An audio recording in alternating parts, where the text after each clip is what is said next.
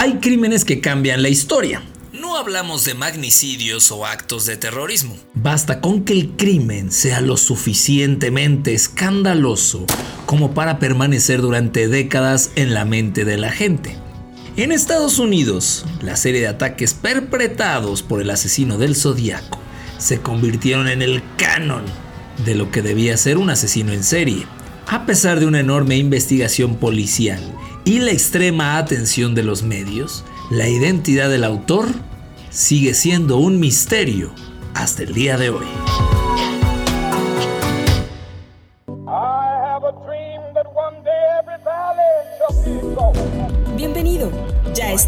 Escuchando Histeriadores, un espacio donde platicaremos de historia, pero te contaremos las cosas como realmente pasaron y no como aparecen en tu libro de texto gratuito, conducido por Daro Carrillo y Feror Casitas.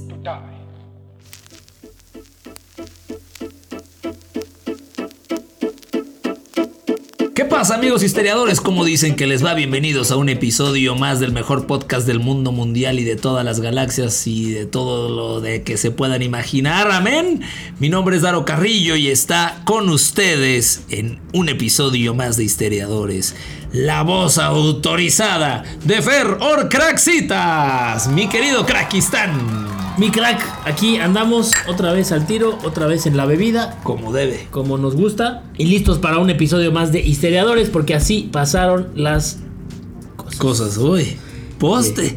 Sí, mi crack. Aquí estamos. Qué bueno que pasaron las cosas. Sí. Eh, Imagínate si no hubieran pasado, crack. No, pues no, No estaríamos podcast, No estaríamos. No. La, la neta, crack, comprometidos con nuestra audiencia. Como Como, es una costumbre desde hace una semana. Desde hace unos días. Exacto. Sí, sí, sí, ni una Ni una semana. Eh, y aquí está su querido podcast. Listo para hablar de un tema puta. Ya llevamos varios de asesinos seriales, ¿no? O Sí, sea, sí, sí. Hablamos de este güey de. Richard, no, Richard. Charles Manson. de Charles Manson. Sí. Este güey de la NFL. Ah, este O.J. Simpson. O.J. Simpson. Ah, escribe, este, ese no es un. Bueno, no es un asesino en serie, No, pero es un el juicio sí del serio. siglo. Ah, No. Ay, saluda ahí. Sí, sí, sí, sí. Eh, y bueno. Ah, ¿sabes quién? También nos faltó este güey que también no es un asesino. O sea, fue más bien un, un magnicidio, el este güey de la isla del cianuro. No recuerdo cómo le pusimos al episodio. Que intoxicó un chingo de gente y se murió. Ah, de como de la secta. Sí. No, perdonen ustedes, pero es que con No, 328 no, no, episodios. pues No recuerdo el bolas. título, pero sí era algo como la isla de la muerte, algo así le pusimos. Y la verdad es que sí, estos temas la- también tienen lo suyo, mi crack. Sí, y, y son de los temas que más le gustan a la gente, que más se comentan, ¿no? Este, casi que en cuanto se sube el episodio, vamos a recibir mensajes y llamadas y, Y- eh, donaciones, ¿no es cierto? Exacto. Ya, ya no mentadas de madre, ya, Ya las- no. ya se cambiaron por qué buen episodio, qué chingón, qué bueno que ahora sí grabaron, pinches huevones. Ahí está. Y yo voy a aprovechar para sacar aquí el tema, pero nos deben todavía una botella, mi crack. No sé. No ha llegado de ahí botella, del- mi crack. De la hermana República del Perú, No, Paraguay. de Paraguay. De ¿Qué dije Paraguay. yo? Eh. Paraguay, dijiste Peruguay. Perú. Entonces sí es, sí es, sí es válido. Era Jonestown, la comunidad del cianuro, crack. Ah, correctamente. La- Episodio número 38.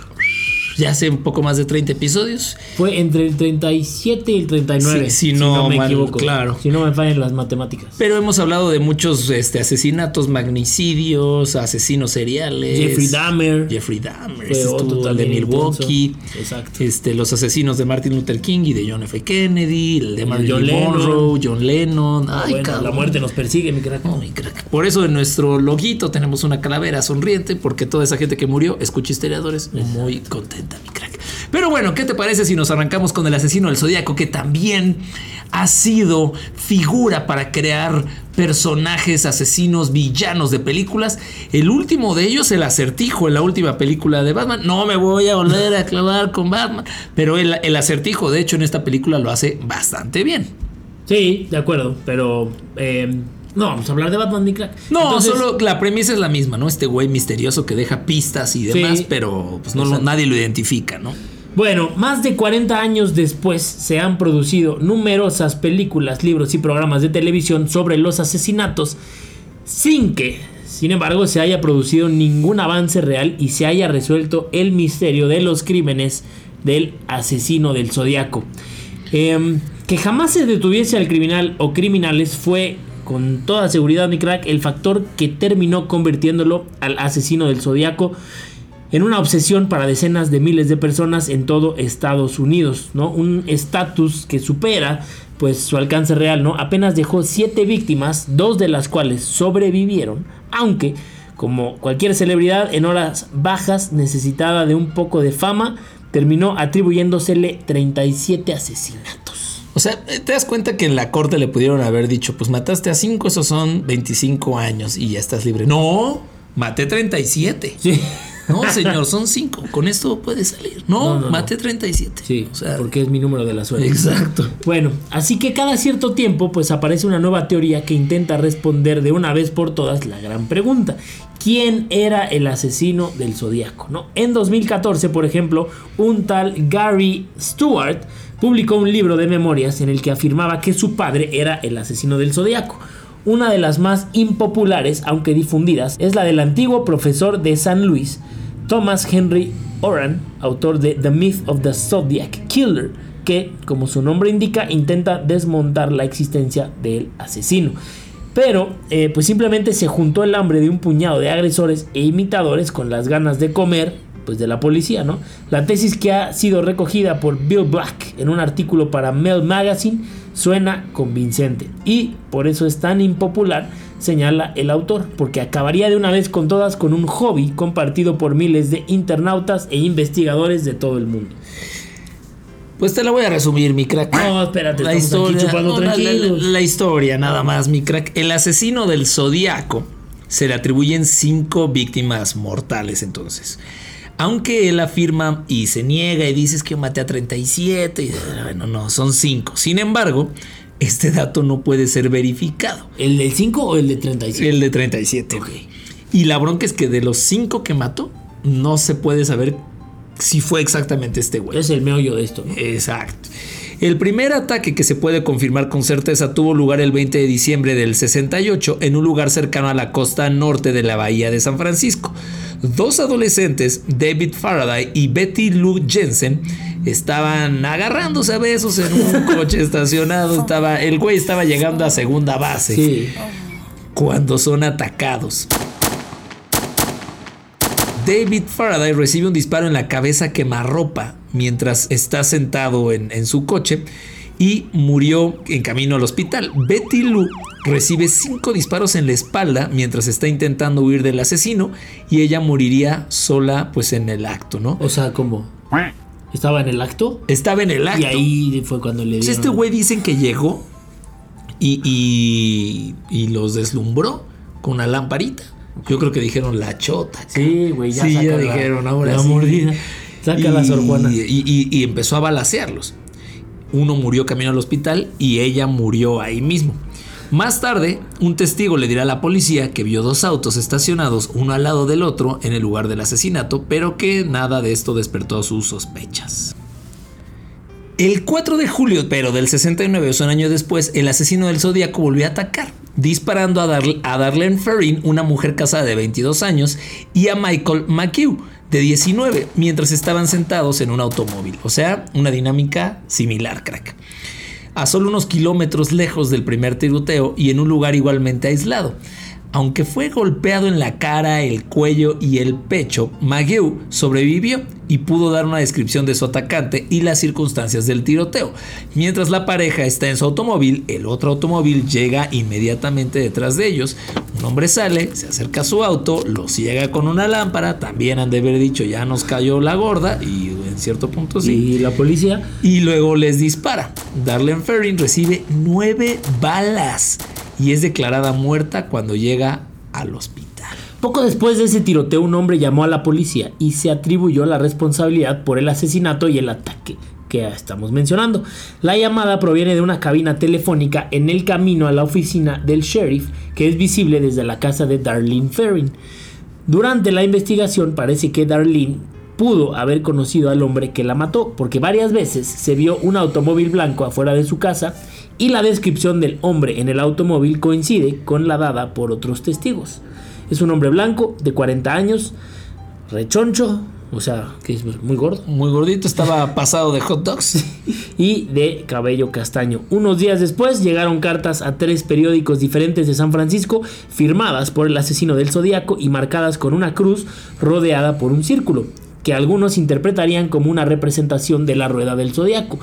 Cada carta contiene parte del mensaje codificado dado arriba y un mensaje del asesino que dice que si sus cartas no se imprimen en las primeras páginas de los periódicos, se volvería loco y no se detendría hasta que matara a 12 personas más. Aquí abres algo muy interesante, crack, porque entonces el asesino del zodiaco no es porque mataba a los Aries y luego a los Tauros y luego a los Géminis, sino porque su sello simulaba el, círculo del zodiaco. Y lo que estaba buscando claramente era protagonismo. Oye, ¿y esto de que puso en el periódico que iba a matar a 12 personas más? Ese 12 no tendría que ver ahí con el zodiaco. Y, puede que sí. y puede que sí. O sea, podría ser. Puede ser. Y yo ahorita que yo creo que la policía ahorita escucha historiadores y dice, puta, qué ¿cómo se nos ocurrió? Y en ese momento se va a resolver un tema que sigue abierto. Otra pareja joven, eh, ahora son Brian Hartnell de 20 años y Cecilia Shepard de 22, fueron atacadas el 27 de septiembre del 69, mientras estaban haciendo un picnic en la orilla del lago Berryessa, cerca de la zona de los crímenes anteriores. Acá Brian le dijo, ven, vamos a ir a un picnic. Era como el, te invito a ver Netflix, pero de esa época. un hombre con un rifle otro, o sea, aparte de Brian. Eso no es, eso no es un pleonasmo, creo. Un hombre con un rifle. Sí, sí, sí, sí, sí, sí. Este, con una capucha marcada con el símbolo del zodiaco se les acerca y les dice que se acaba de escapar. Les dijo, ya se la saben. cámara banda. Cámara la banda, ya se la saben. Acabo de escapar de la cárcel. Esto no es un robo, es una colaboración voluntaria, creo que. Sí, de acuerdo y exige que le entreguen su coche y después de atarlos, no mames, apuñaló a ambos repetidamente.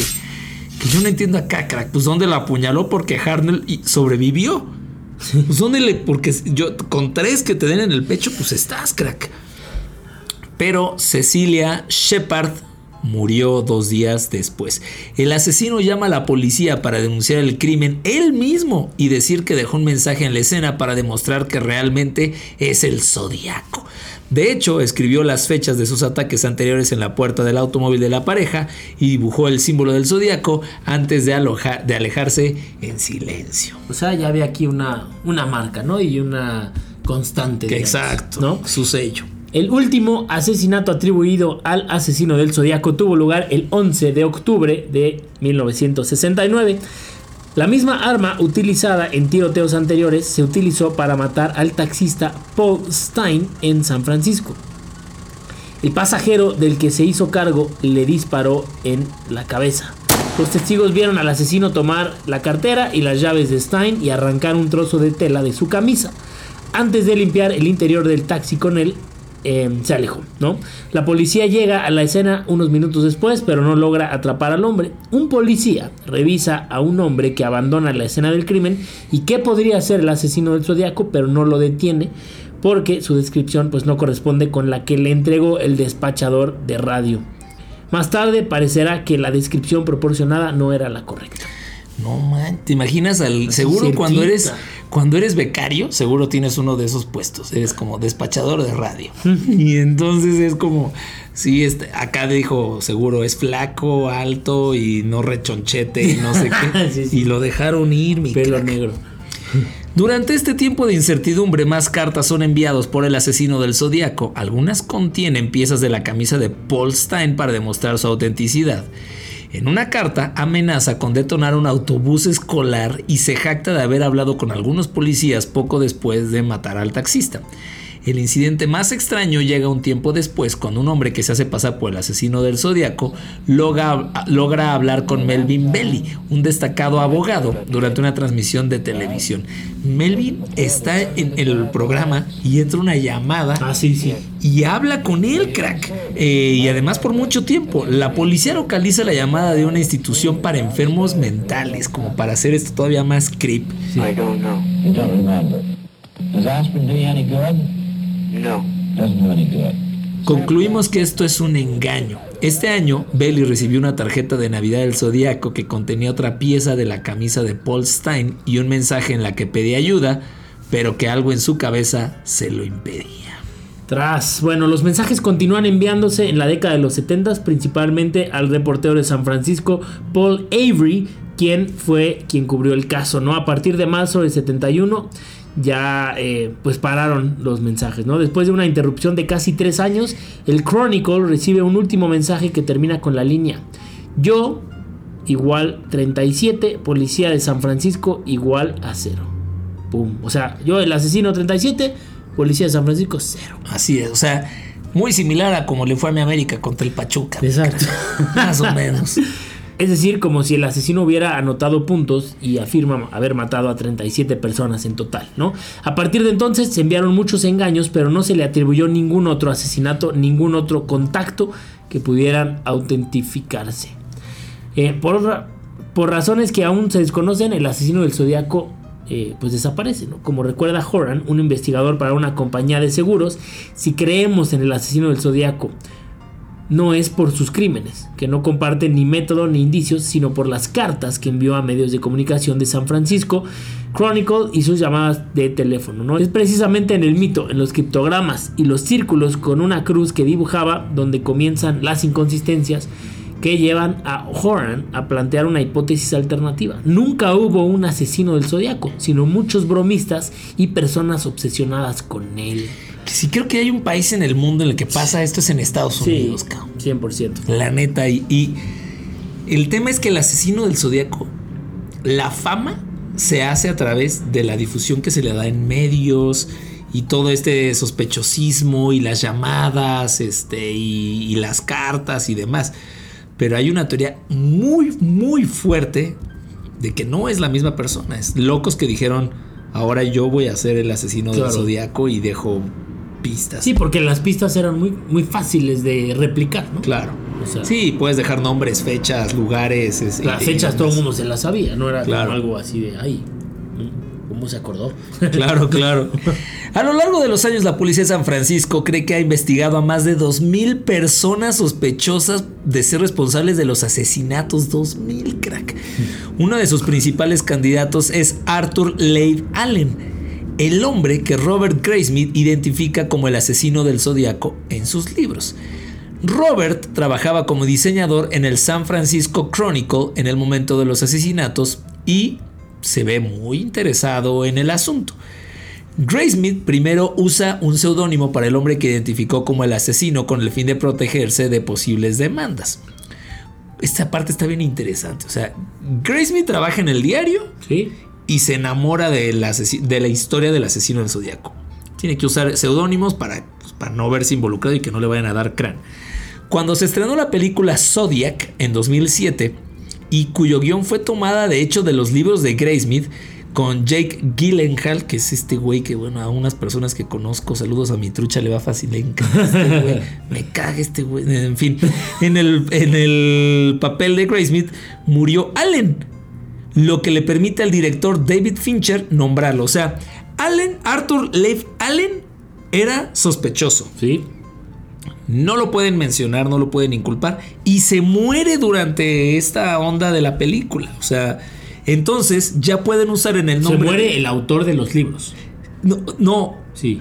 oh, no, no, no. No. Arthur, Arthur Leigh Allen ¿Es, es, el que se muere? es el que se muere en la vida real. Y Ah. él es uno de los principales sospechosos de ser el zodiaco. Sí, sí. Entonces ya lo pueden usar en la ya película. lo pueden usar. Pero ¿cómo lo usaron si ya estaba muerto? No, no, no, O no, sea, no, ¿de no, no, no, no, no, el nombre, el nombre. Sí, sí. Ah, ok, ok. y yo todo, no, mi crack. Ay, mi crack, no, es que también, mi crack, hace mucho no nos vemos. Ya perdiste condición.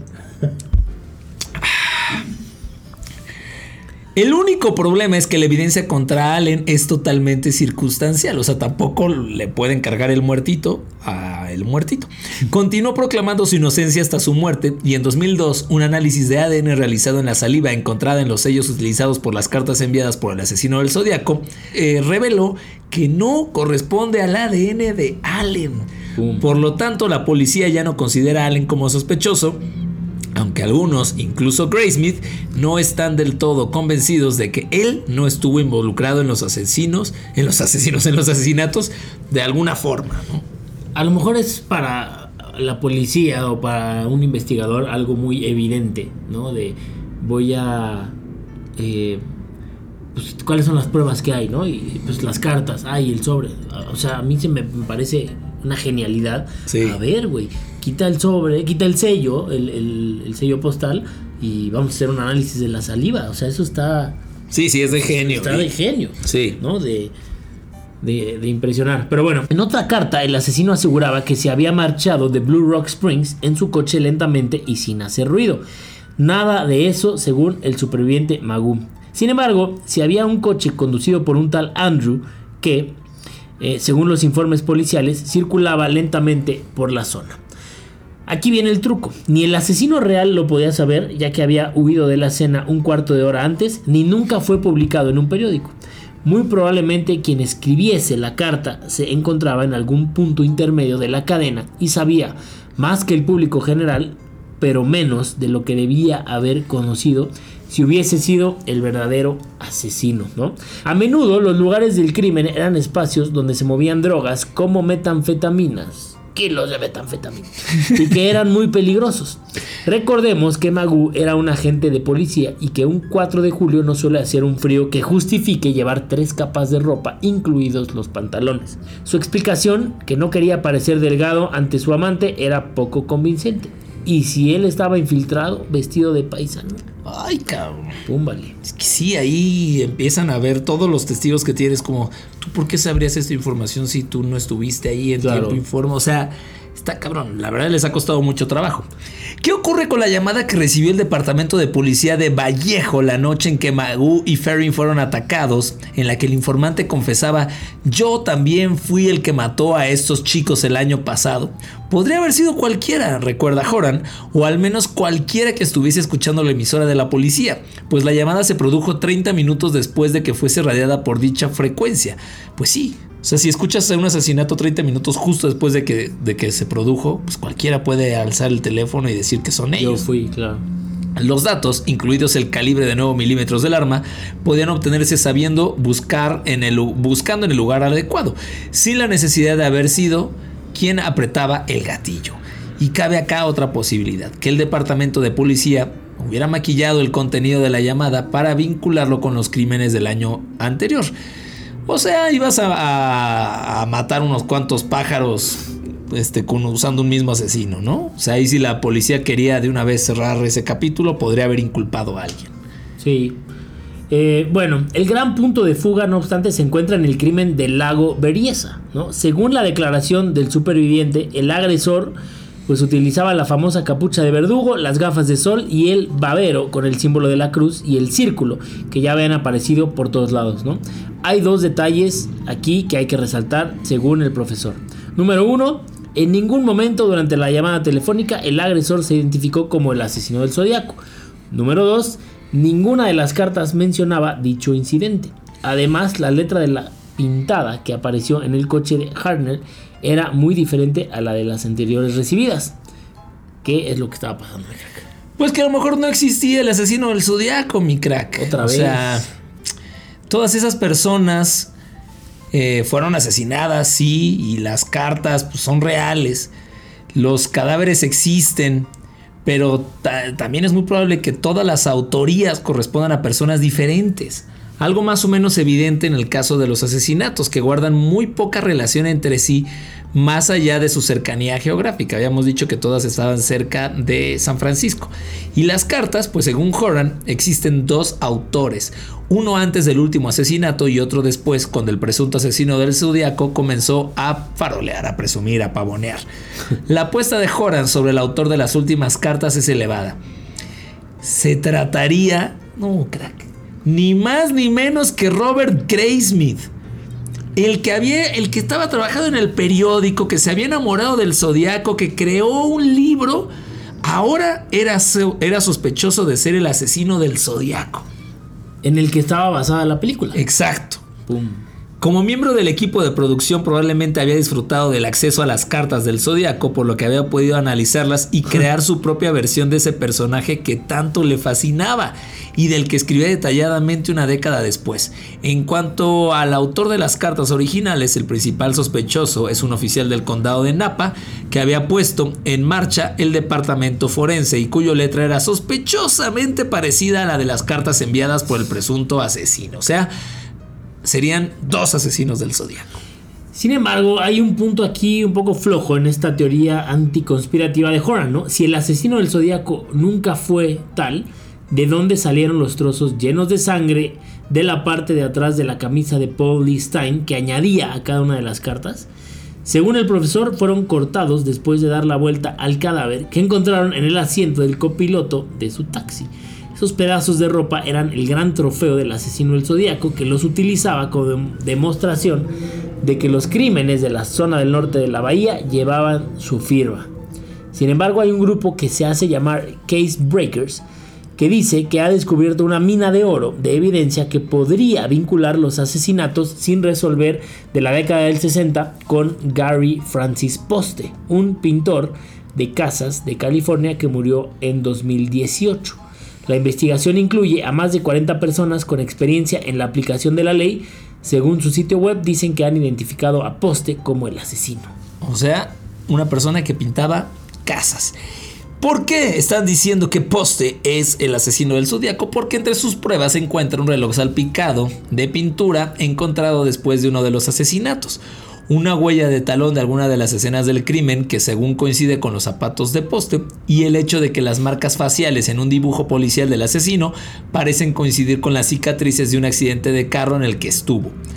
Antes de la muerte de Poste, dice el grupo, los Case Breakers, comenzó a regalar su colección de armas y municiones a gente de su ciudad. Así, aquí está mi escopeta, aquí está mi lanzallamas, aquí está mi bazooka, ahí te va mi rifle.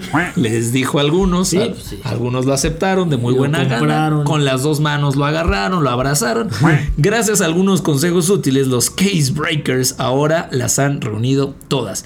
Mientras revisan los artículos, esperan encontrar ADN o evidencia balística que vincule a Poste con los asesinatos. Poste. Sí, sí, sí. Como sea, la información aún no está confirmada totalmente, por lo que el hombre detrás de estos terribles asesinatos sigue siendo todo un misterio, crack, así como las razones que tuvo para cometerlos y el expediente del caso permanece aún abierto. Así es. O sea, no se resolvió nada. No, mi Aún. Seguimos en ascuas.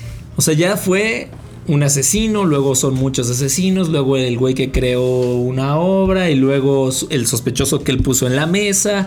Dicen que más bien son mucha gente que está fascinada y luego este pintor de California, o sea, no han podido están tirando por todo 100% en un crimen o cinco crímenes que lleva ya pues desde el año 68. Lo que a mí me parece fenomenal de esa historia es que a alguien le hayan apodado el asesino del zodiaco. Sí, sí, sí. Eso está increíble, eso tiene mucha creatividad y me gusta, mi crack. Así es, un gran tema que además quedó inconcluso, mi crack. sí, porque ya nos tenemos que despedir. No, no, Así es.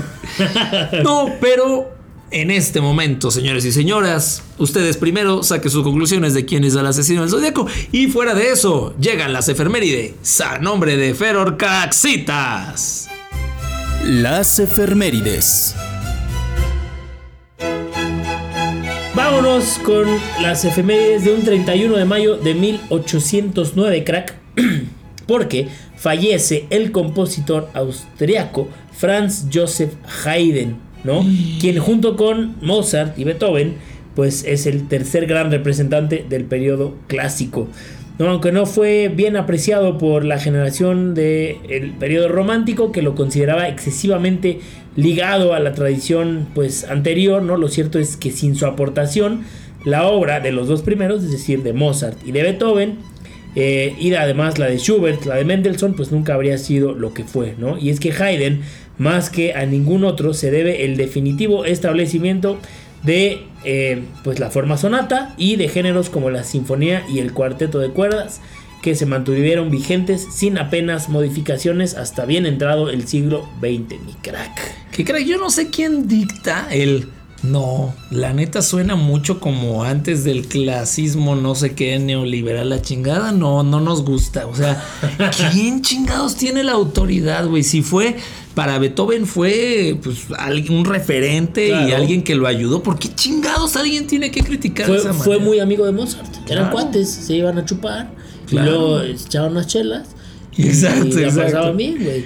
Pero no, Haydn pues es un pilar fundamental en la historia de la música y eh, bueno, pues es muy triste, ¿no? Porque un día como hoy, pero de hace híjole, no me dan las matemáticas ya con tres whiskies encima, crack, mm. pero hace mucho tiempo muriera. Así es, mi crack. Pero bueno, dime, dime, dime. Y, quería aprovechar, mi crack, porque el día de mañana es cumpleaños de mi querida y adorada Trucha Estela quien ya, ya cumple este, sus primeros 33 años de vida, 34, acá 34 años de vida. La edad de Cristo. Ya pasó a Jesús Cristo y nada más un abrazo y un beso con mucho cariño a esta mujer increíble que cumple años. Sí, por supuesto que sí, nos vamos a tener que tomar un whisky así derecho. Así es. A su salud. Ahora que estamos grabando, yo creo que va a entender si me pongo pedo el día de hoy porque es por ella. Solo por, no, solo por hoy. o sea, las demás veces no. Exacto, las demás sí tienen justificación de enojarse, pero hoy no. Hoy no me Así es. Pero bueno, quería sumarlo, si me lo permites, robarte de tu espacio de efeméride. Por supuesto, lo sumamos siempre. Y eh, bueno, pues sin más eh, preámbulo, vámonos directísimo con el Daro Curioso, mi crack. El Daro Curioso.